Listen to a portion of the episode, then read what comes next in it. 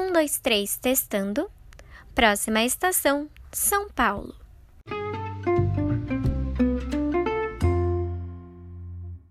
De estação em estação, o corpo se sente em diferentes sensações. Viver em São Paulo é sentir a intensidade da mudança em cada segundo. Tudo muda em pouco tempo, no pouco tempo que achamos ter e no tanto de coisa que temos para fazer. E é pelo movimento constante e acelerado que, mesmo quem não é muito afim de física, se vê tomado pela inércia dos passos apressados nas baldeações do metrô.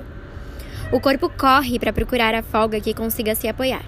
Mas mesmo nessa folga, ele não se demora não.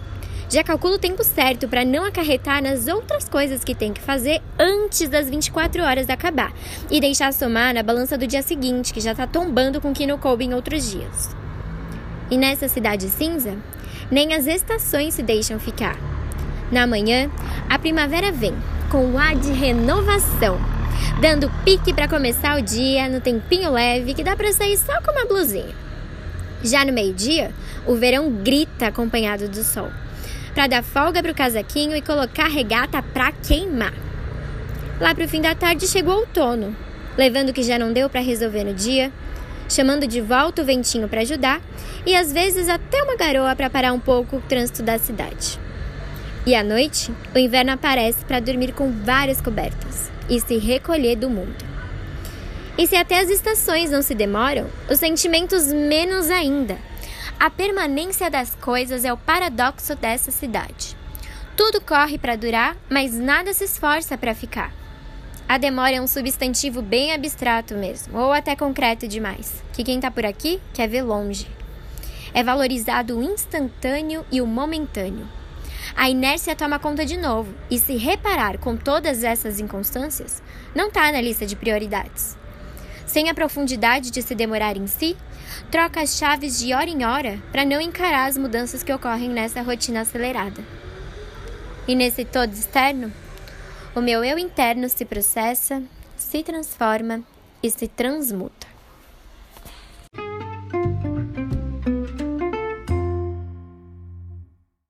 E aí, gente, tudo bem? Esse texto eu escrevi ano passado, quando eu estava num dos momentos reflexivas sobre a minha relação com a cidade de São Paulo e também com o com que eu enxergava das pessoas aqui, né? Dessas sensações que a cidade trazia. E foi muito louco, porque assim, eu nasci, cresci e eu ainda moro aqui em São Paulo. E eu só comecei a me reparar na cidade, nessa relação com a cidade e no que essa cidade é, implicava em mim, quando eu comecei a ter amizade com pessoas que não são daqui, que vieram para cá, me contavam as sensações delas aqui, e eu comecei a identificar muitas coisas, assim. Foi um processo muito incrível, uma troca muito louca, que agora eu sempre me pego pensando, né? Esses dias eu tive que sair de casa, né, porque tive que resolver umas coisas de trabalho.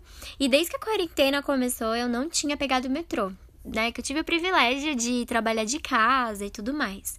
E consegui manter a quarentena. E aí foi muito louco, porque ficou muito claro para mim o quanto o ambiente deixa essa memória corporal na gente, sabe? O meu corpo entrou no metrô e ele, tipo assim, deixa comigo que eu sei o que fazer. Então eu saí correndo, fiquei andando acelerada, sabia a porta que eu tinha que pegar para chegar em tal lugar e nananã. Achava que eu nem lembrava o caminho, mas meu corpo foi sozinho. E, e aí, no meio disso tudo, eu fiquei: peraí, o que tá acontecendo aqui? Eu não tô entendendo. Por que, que eu tô correndo, sendo que nem é horário de pico nem nada, eu nem tô atrasada, sabe? É uma coisa bem tranquila de se resolver.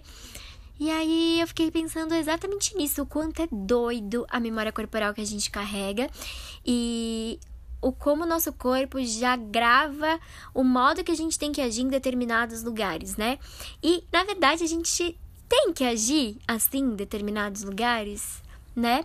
As coisas mudam, como eu falei, e às vezes a gente não para pra fazer as nossas próprias mudanças corporais, assim, nossos comportamentos, sabe?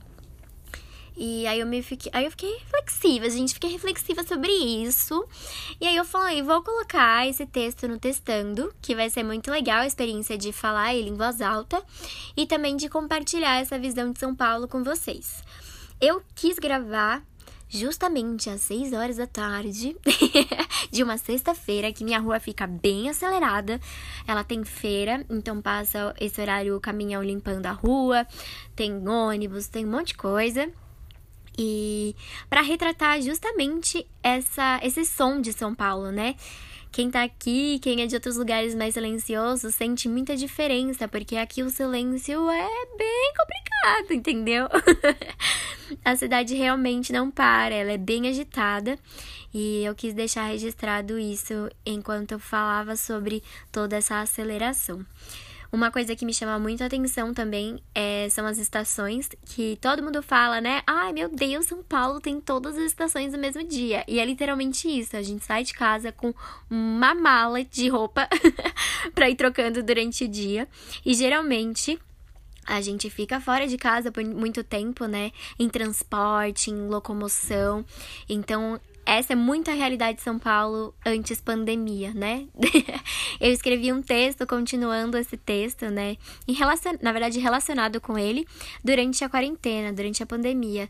E na, no próximo, nos próximos episódios aqui, eu trago para vocês também.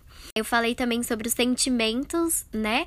Que parece que todo esse, funcio esse funcionamento de São Paulo, todas essas estações, todas essas correrias de metrô, da rotina, implica muito no modo que a gente se comporta, no modo que a gente sente as coisas e no quanto a gente se demora nos sentimentos. Eu acho que foi esse ponto que mais me fez refletir na época que eu estava escrevendo esse texto.